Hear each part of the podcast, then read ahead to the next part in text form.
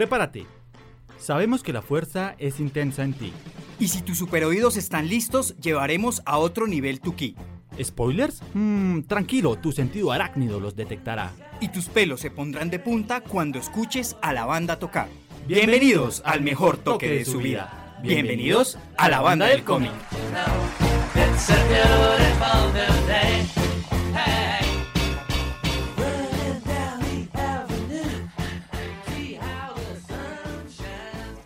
Buenas noches, buenos días, buenas tardes, cualquiera sea el momento en que nos escuchan, les damos la bienvenida a un nuevo episodio de la banda del cómic, un episodio en el que ya empezamos a sentir algo así como un sentido arácnido por ahí, porque hay mucho picazón, hay mucha cosa, y vamos a estar hablando de una de las películas que cerró este 2018. Bobcito, los saludo allá en Manizales.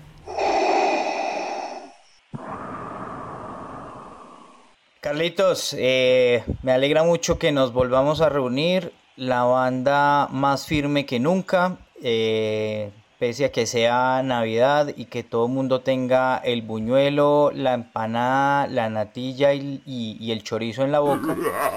y nosotros tenemos es un micrófono en este momento en nuestras manos y con muchas ganas de hablar de esta película que como ustedes saben, los que nos escuchan eh, constantemente, es uno de nuestros personajes favoritos, tanto que lo llevo tatuado en mi piel.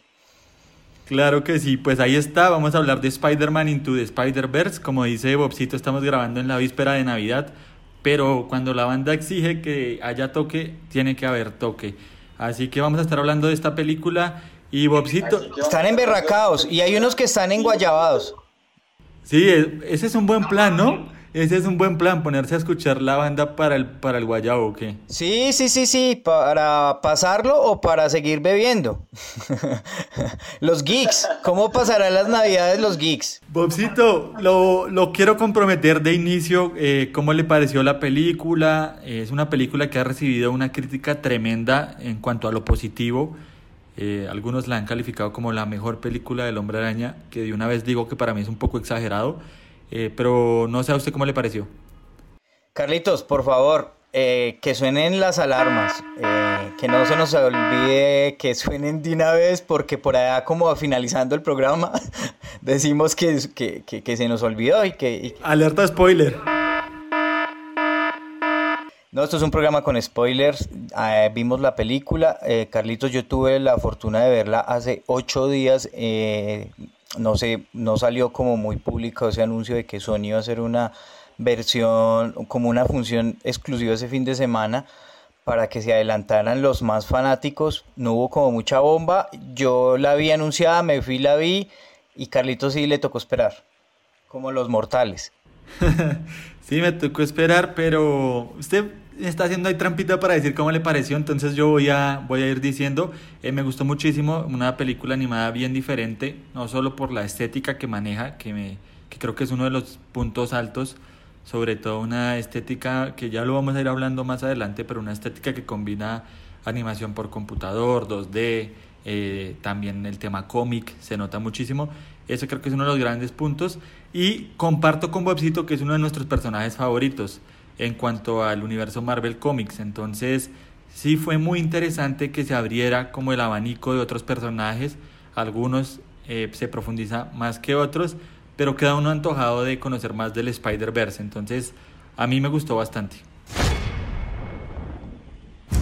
In your universe, there's only one Spider-Man. But there is another universe. It looks and sounds like yours, but it's not. My name's Miles Morales. Hey, kid. You're like me. How? Bueno, yo. Es que es complicado. Digamos que. ¿A listo tomate? no, pues todo el mundo se me va a ir encima porque es que uno escucha y ve, pues obviamente todos los colegas que, que también se dedican a lo mismo y todos salieron como con la baba, extasiados, que esto era pues, uno habla también con los amigos y todos son, no, es impresionante. Y pues a mí me pareció también chévere, me parece que es una buena película, que Marvel por fin hizo algo animado que vale la pena ver porque pues recordemos que siempre la, la batalla la ha ganado DC en, en, el tema animado Eh, y esta vez, pues obviamente Spider-Man ahí como que eh, se anotó un punto. Pero pues tampoco para yo salir, pues como salió mucha gente. Seguramente los que me están escuchando, ¿cómo? Pero si es que sí es, es que ¿cómo va a decir que no? Yo no estoy diciendo que no, sino que pues tampoco me parece que sea esa película para uno salir con la baba Pero como todo, siempre lo hemos dicho y ahí le doy paso, Carlitos.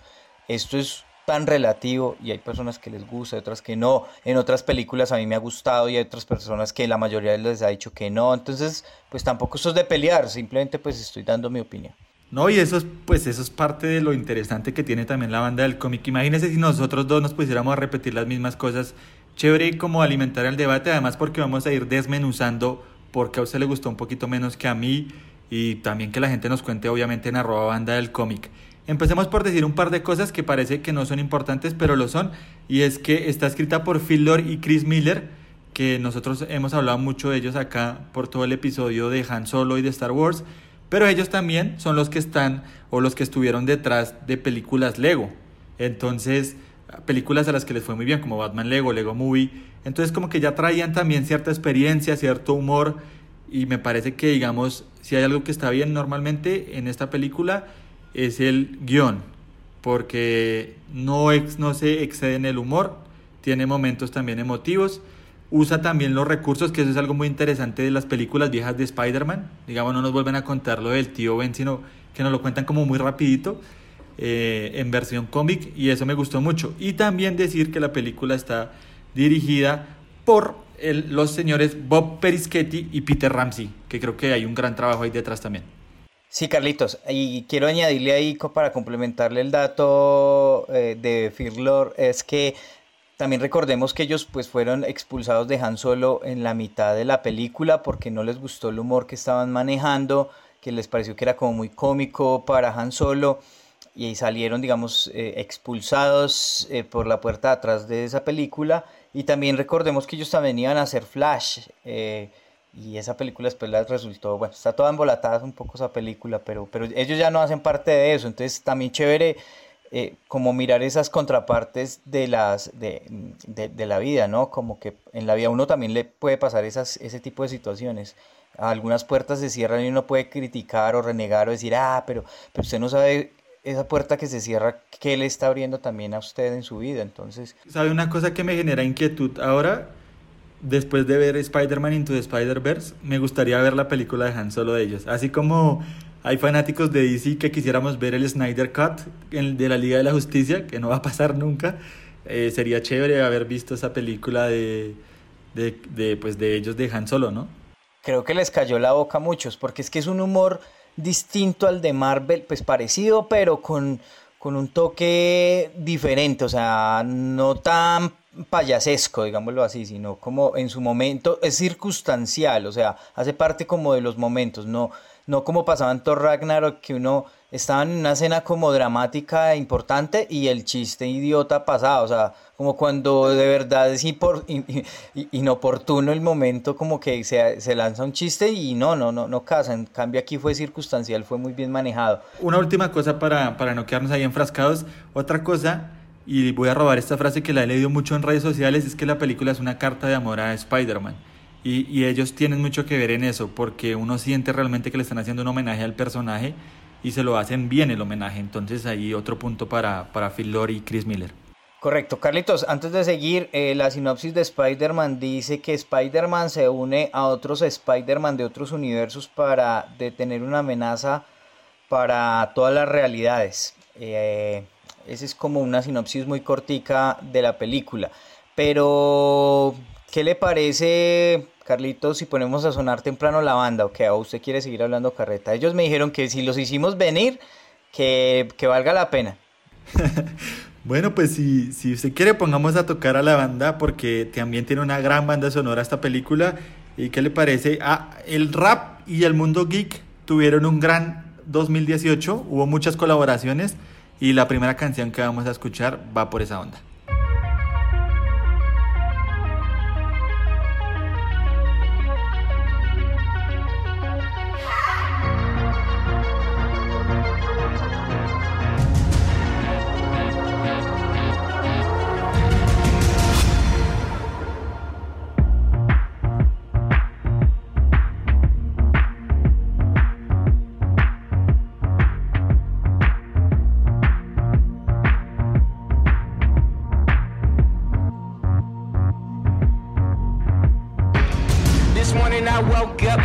Fortress distortion. I'm at war with my emotions. I'm at war with they enforcement. Trying to fight for what's right and got sidetracked. Where your mind at? Never mind that. Can't be thinking the blink. You swimming, you sinking, you when you leaving the heaven. I loaded my weapon. I stay with my brother and I pray for protection. My prayer in my sight, so I'm doing what's right and not asking no questions. I wanna be home free. Where's one that was lonely? But I'm ready and waiting for my day of salvation, and I'm patient.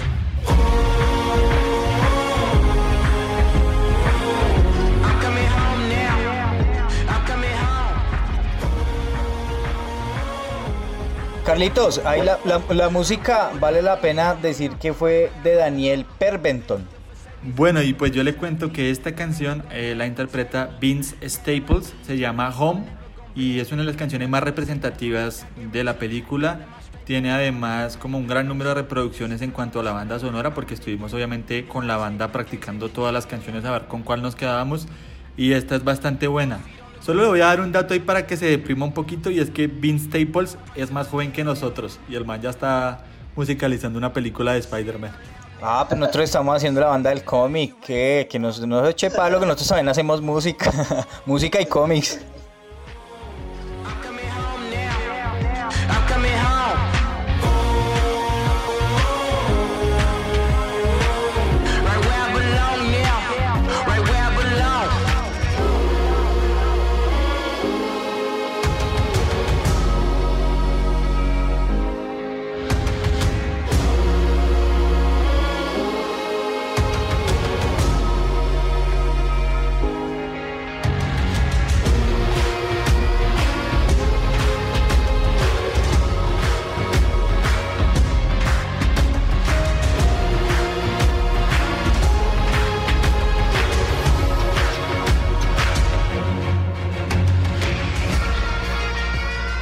Película es ante todo una película de personajes, entonces ¿qué le parece si empezamos a hablar de los personajes? Eh, obviamente nos vamos a extender con unos más que con otros, pero arranquemos hablando de Miles Morales, que está interpretado por Chamelik Moore, y le gustó la historia de origen, a mí me gustó mucho la construcción del personaje, cómo nos van diciendo eh, quién es, qué es lo que le gusta, el tema del arte, las calcomanías, que luego esto de, del graffiti termine viéndose también en su propio traje me parece buenísimo.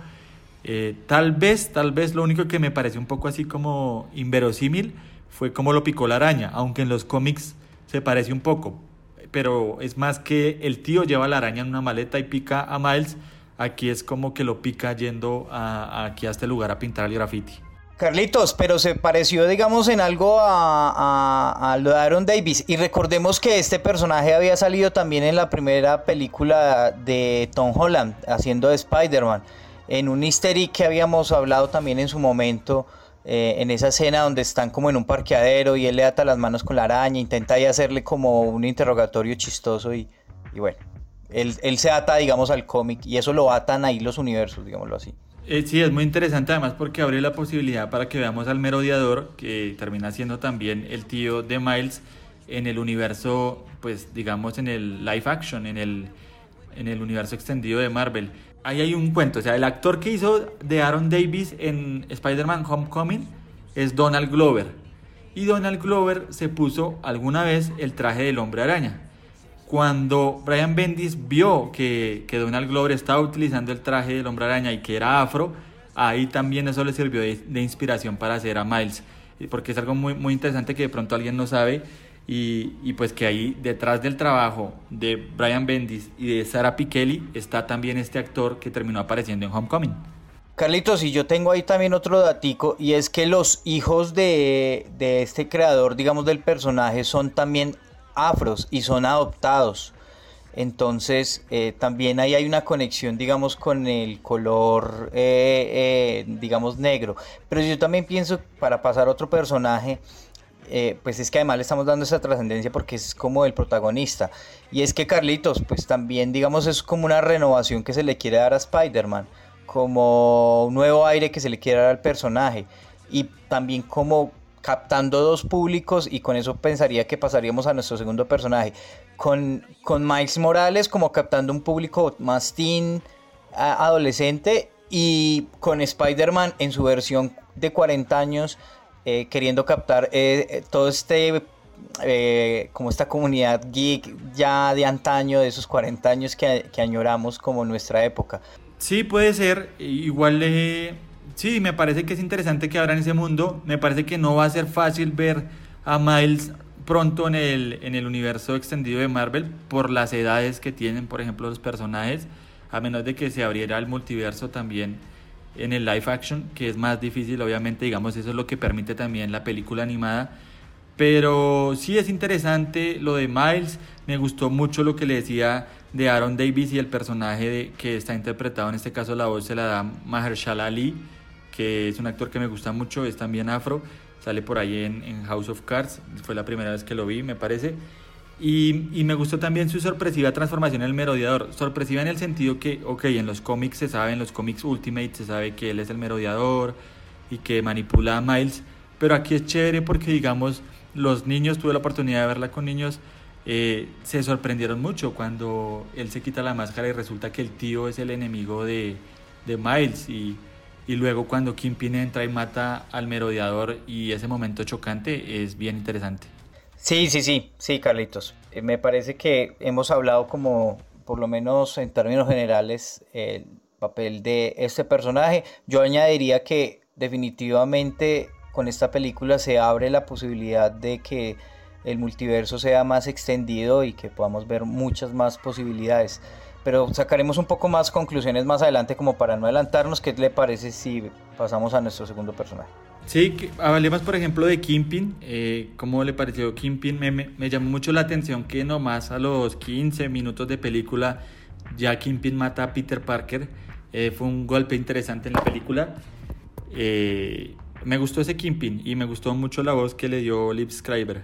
Pues digamos que yo fue inevitable no tener la referencia a Daredevil inmediatamente, sí, sí, inmediatamente pues me acordé de él y también tiene un parecido a su contextura física en esa película y en esta eh, serie, en esta película animada.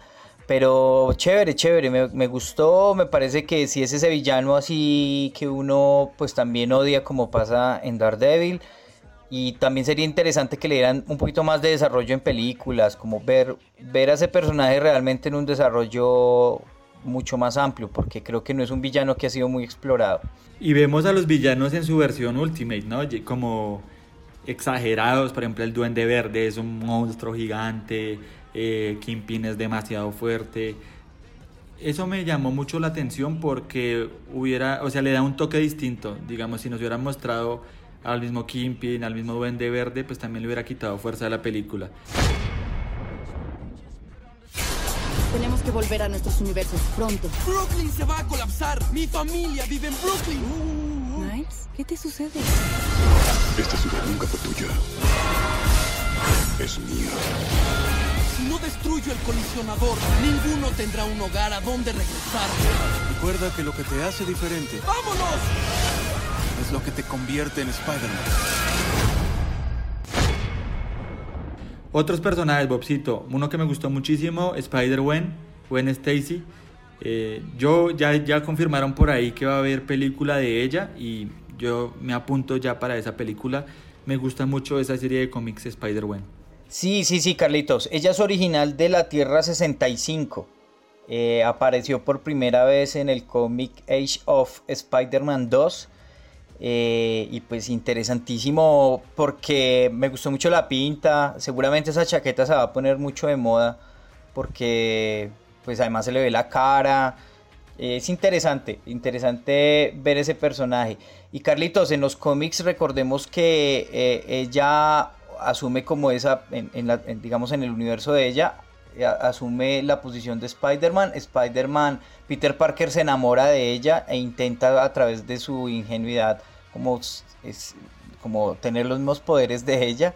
Eh, es una historia interesante en los cómics que sería muy recomendada para que la lean eh, y vayan y la, la, busquen. Es una historia además para los que quieran mucho más adolescente, entonces como para los de 40 seguramente no puede ser un cómic muy llamativo porque es como con, con un tono muy adolescente.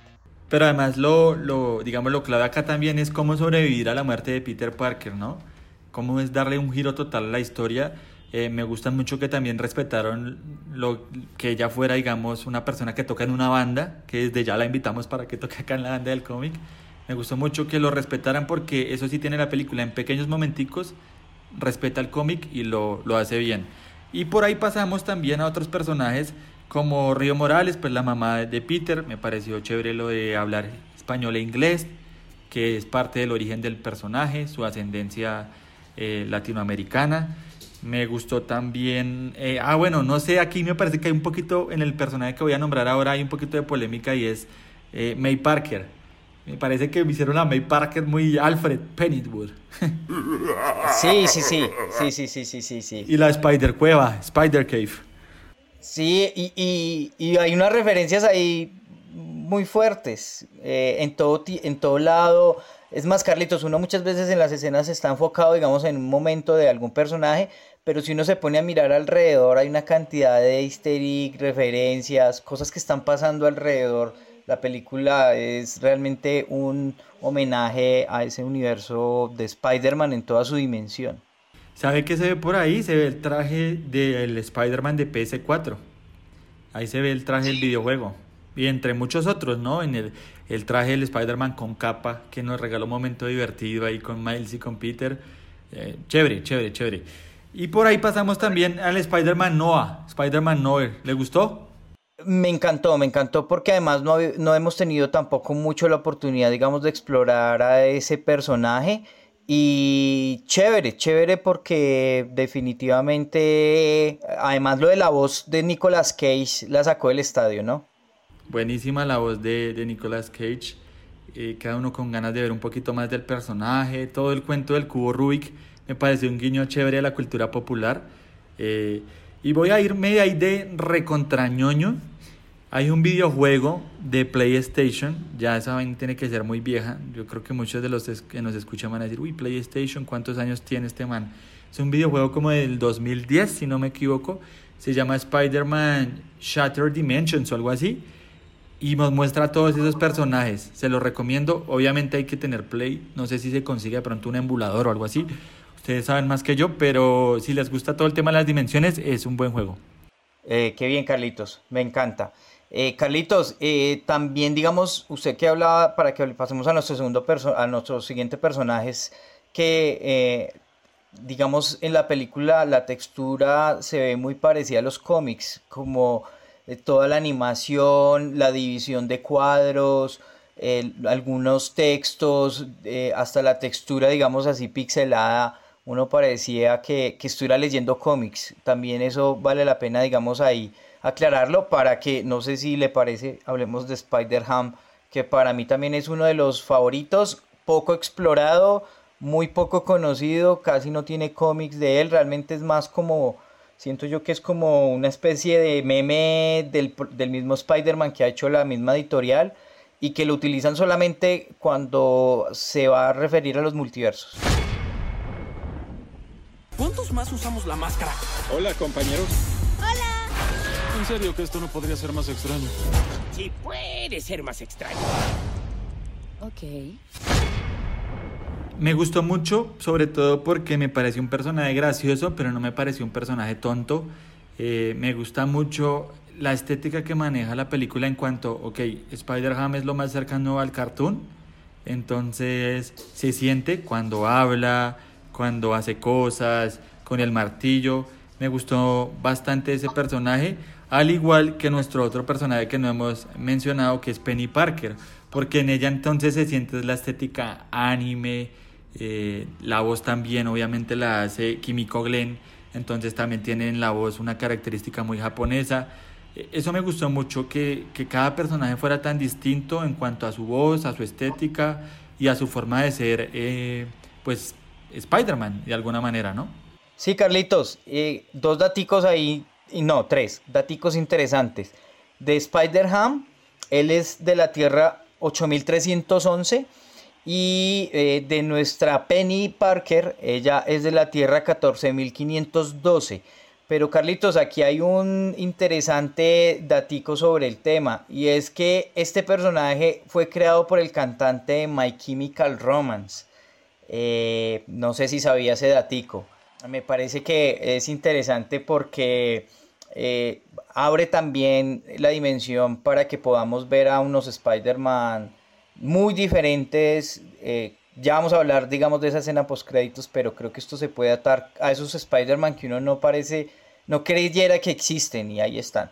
De hecho, yo le iba a decir que Penny Parker es uno de los personajes que menos conozco y fue como uno de los personajes que más ganas me dio como de averiguar, de leer, de entender su historia, eh, porque no lo tenía como tan referenciado para ser honesto. Y ahí es donde se ata el manga siempre a los cómics, pues que es, cómic, pero digamos que en el caso de DC con Batman Ninja, ah, quisieron como adaptar eso y aquí en el, y aquí digamos desde Marvel, eh, eh, digamos que eh, a- adaptan digamos todo el tema manga a, a- a- y la cultura japonesa y todo esto a, digamos, a, a Marvel y a Spider-Man. Oiga, usted hasta el último día de 2018 va a defender Batman Ninja, ¿no? No, le hago el referente. Bobcito, ¿qué tal si ponemos a tocar a la banda? Pero antes quiero hacer una aclaración porque aquí me soplaron el dato. El juego que yo les dije lo encuentran es para Xbox 360 y para PlayStation. Creo que también para Wii, pero no para Play 1. El de Play 1 era distinto. Lo que pasa es que en el de Play 1 uno sí podía desbloquear los otros trajes, pero realmente la historia de las dimensiones está para 360 y para Play 3. ¿Escuchamos a la banda? Sí, aquí me están haciendo señas. Ya se tomaron tres tragos más. Bueno, vamos a escuchar una canción que nos va a recordar además otra película de Spider-Man. Se llama People Get Up and Drive Your Funky Soul. One, two, three, ho!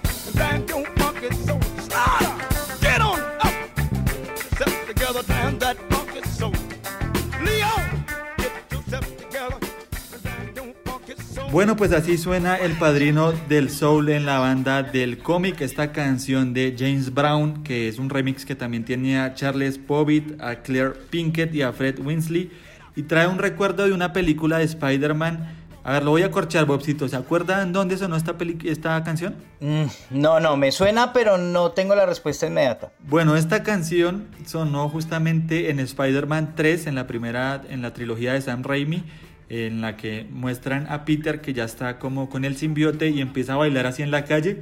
Esa escena que para muchos ha sido calificada como ridícula. Esa escena está musicalizada con esta canción y aquí cuando obviamente se burlan de ese momento y dice, sí, también bailé, también hice esto y vuelven a poner esta canción y me parece un guiño chévere a propósito de que entramos en el bloque de los easter eggs, teorías y escenas post créditos.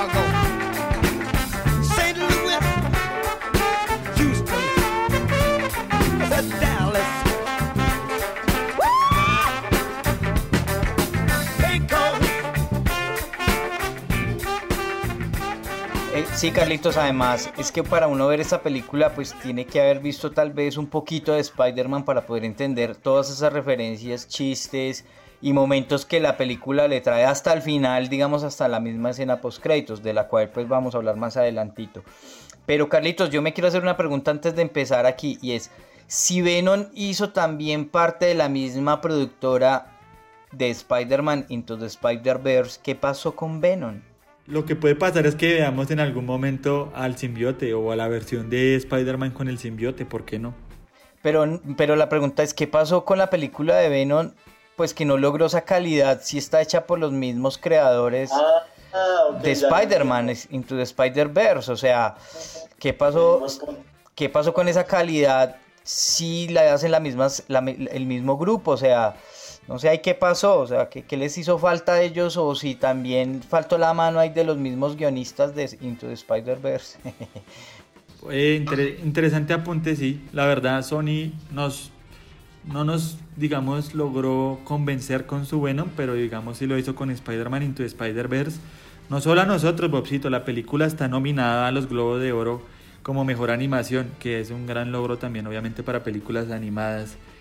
Y pues la verdad que como lo hemos mencionado, la estructura que tiene es muy chévere en el tema animado, lo que usted mencionaba de los globos y todo eso. Eh, buenísimo, yo creo que por eso también se ganó esa nominación y es muy probable que gane, ¿no? Me imagino que estará compitiendo con Ralph, eh, Rompe el Internet y otro par, pero yo creo que para lo que hicieron deberían ganar. Sí, Carlitos, es que además esta película usa referentes del pasado y los pone en la actualidad, digamos, de una manera muy fresca, muy renovada, mm, de una manera que uno, esas referencias, digamos, a las películas, a las series, al cómic, a las series animadas, pues eh, es muy interesante cómo juegan con el pasado y lo renuevan, digamos, en este presente.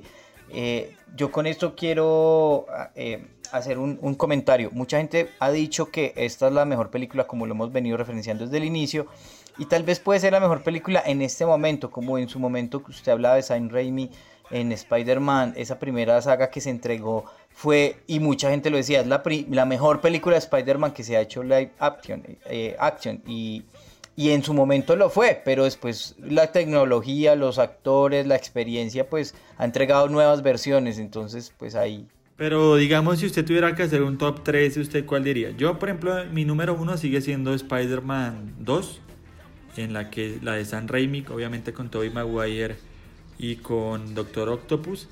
Eh, esa para mí es la, la, número uno. Y yo creo que la primera de esa trilogía yo la pondría también en ese top 3. Y de pronto ahí pelearían Homecoming con, con Spider-Man Into Spider-Verse por completar el podio.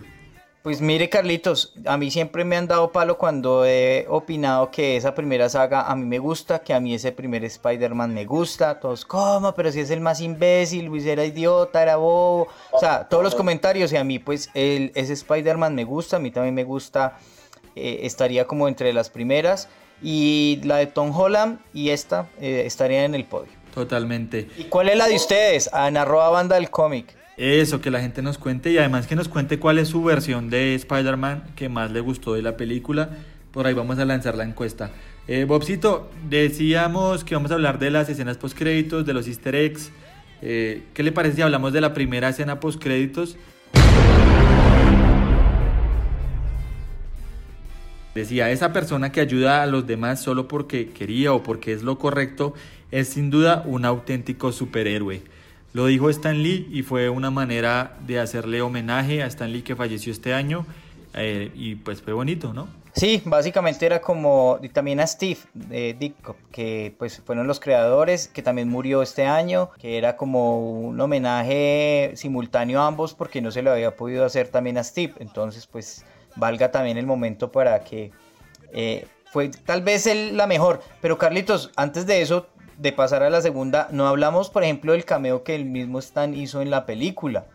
Él apareció en algún momento, en, un momento como que todos, ah, o sea, hubo una nostalgia en el cine que yo sentí como que todos se les arrugó el corazón de verlo ahí, así hubiese sido en dibujos animados. Sí, fue un cameo muy bonito y pues yo creo que de aquí en adelante seguiremos viendo frases como, como esa que utilizaron para la primera escena post créditos en las películas de Marvel Chévere lo que usted dice, que también se le hicieron reconocimiento a Steve Ditko. Obviamente, como el gran símbolo siempre ha sido Stan Lee, pero como lo hemos dicho acá muchas veces, Kirby, Ditko, eh, todos ellos también hicieron parte de esta fundación del universo Marvel. Y está muy de moda además todo el tema de los multiversos, porque tanto digamos en Avengers con el tema del mundo cuántico, eh, la posibilidad de viajar como en el tiempo y en los universos. Eh, acá pues obviamente Into the Spider-Verse y en, y en DC que acaba de salir el, crossover de Flash, Supergirl y, y Arrow. Entonces que por cierto muy chévere, ya lo vimos y está súper, súper, súper interesante que lo vean. Ahí está el plan para fin de año, Bobcito. Y en la segunda escena, que me encantó esa escena post créditos, vemos a Miguel Ojara, el personaje que interpreta a nuestro Spider-Man 2099 o Spider-Man 99, como muchos lo conocen. Eh, me gustó muchísimo, no solo que apareciera él, sino la referencia que hacen al mítico meme de la doble identidad.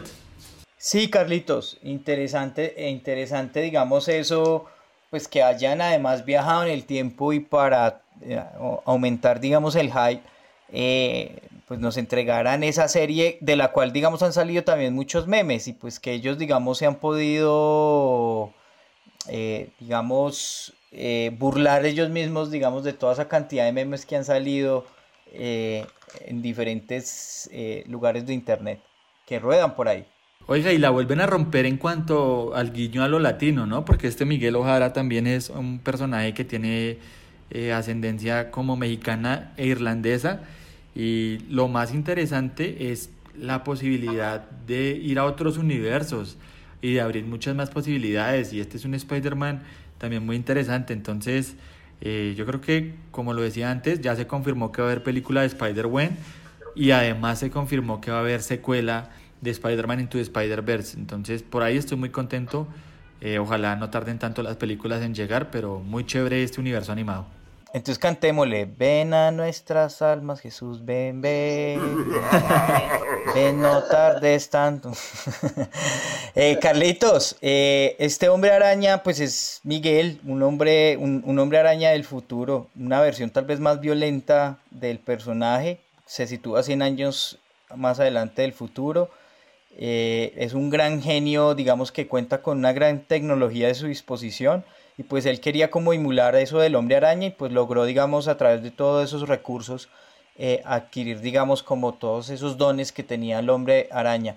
Y pues ahí lo chévere es la frase de que él será el primero que podrá viajar entre realidades alternas, lo que abre, digamos, lo que hablábamos, la posibilidad que eh, más adelante podamos ver como todo, como todo ese universo de, posibilidades con nuevos personajes. Es más, Carlitos, aquí es donde digo y, mando una, una teoría y es que acá vamos a poder ver hasta la posibilidad de que traigan a todos esos Spider-Man que hemos visto, que, que, han encarnado, digamos, a Spider-Man, como sucedió en el, en el crossover que trajeron al Flash de los 90, que también para aumentar el hype ahí. Entonces, chévere porque tenemos esa posibilidad de que en algún momento con estos multiversos pues podamos ver de nuevo a esos personajes vestidos de Spider-Man. Sí, yo creo que quedan mucho por ahí. A veces uno siente como, ok, se está acabando el universo extendido de Marvel y luego aparecen joyas como esta. Entonces el futuro es promisorio en cuanto a lo geek. Eh, Bobcito, ¿usted vio alguna Avengers? ¿Vio alguna referencia a los Avengers en la película? Eh, uy, mm, no, no. No, no, no, no, no, no me corcha, no, yo no.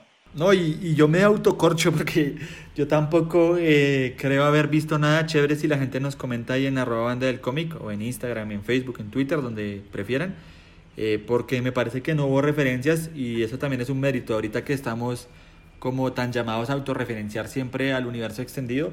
Chévere que, que ellos crearon su propio universo y lo están ahí como aguantando fuerte ellos con su propio universo. ¿Qué más cositas vimos, Bobcito? Vimos, ah, los cómics. Eso me, me gustó, que existieran los cómics del hombre araña y que Miles los leyera. Como, ay, venga, ¿qué fue lo que le pasó a él? Ah, me está pasando esto. Eso, eso estuvo interesante. Sí, sí, sí, no, total, Carlitos. Hay muchas cosas. Tal vez hasta se nos van a quedar una cantidad de referencias easter Todos los que hayan visto en arroba banda del cómic, invitadísimos para que aporten sus comentarios. Eh, por cierto, Algunos de nuestros seguidores ya han comentado sobre la película, han dicho que increíble, que excelente, que están esperando el podcast. Así que los invitamos para que participen y si tienen alguna referencia, histeria, comentario, crítica, buena, mala, en arroba banda del cómic. Valdría la pena, ya que estamos haciéndole tanta bulla a las redes y que estamos ya terminando el programa, ¿por qué no se busca ese comentario y lo leemos de la persona que nos opinó sobre la película? A ver, vamos buscándola mientras terminamos de charlar y nos despedimos también con ese comentario para que la gente se siga animando a opinar, obviamente aquí en el podcast. Eh, ¿Qué más? ¿Qué más podemos terminar de contar? No, yo creo que básicamente está eso. Aún nos queda un podcast este año, que es el podcast dedicado a Aquaman. Ah, la vamos a ver apenas en unos días del momento en que estamos grabando este programa.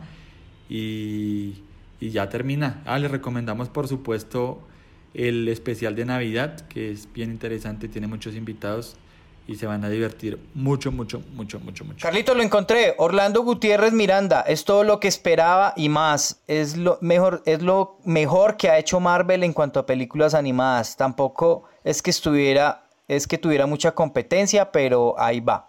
Bueno, Orlando, gracias a Orlando por escucharnos, gracias a todos también los que están ahí, a veces les da un poquito de pena escribir, anímense que, que estamos aquí obviamente para leerlos. Y Bobcito, ¿qué tal si nos despedimos, si le parece, con el disco de Spider-Man para Navidad. Qué mejor que cerrar que con ese disco. Correcto. Carlitos, feliz Navidad para todos. Seguramente cuando escuchen ese programa ya ha pasado, ya han llegado los regalos, ya Papá Noel ha entrado por la chimenea y se ha ido por la puerta de atrás. Así que les enviamos un saludo para todos los que están en casa, en la finca, descansando o trabajando eh, nada, un abrazo gigantesco. Saben que la banda está siempre para entregar los mejores toques. Todavía nos quedan podcasts este año. Esperamos Aquaman. Eh, y nada, nos leemos y nos escuchamos. Nos vemos en redes sociales. Por ahí vamos a hacer un en vivo en estos días hablando de cositas. Un abrazo gigantesco desde Manizales del Alma. Eh, que está, huele a feria, me huele a feria, de Manizales. bueno, Bobcito, ahí está Carlos Mario Ríos, como siempre, acompañándonos. Yo me despido, mi nombre es Carlos Londoño y los voy a dejar con Spidey Bells, que la interpreta Chris Pine. Sí, Chris Pine, Steve Trevor en Wonder Woman. Chao, nos vemos en el próximo toque.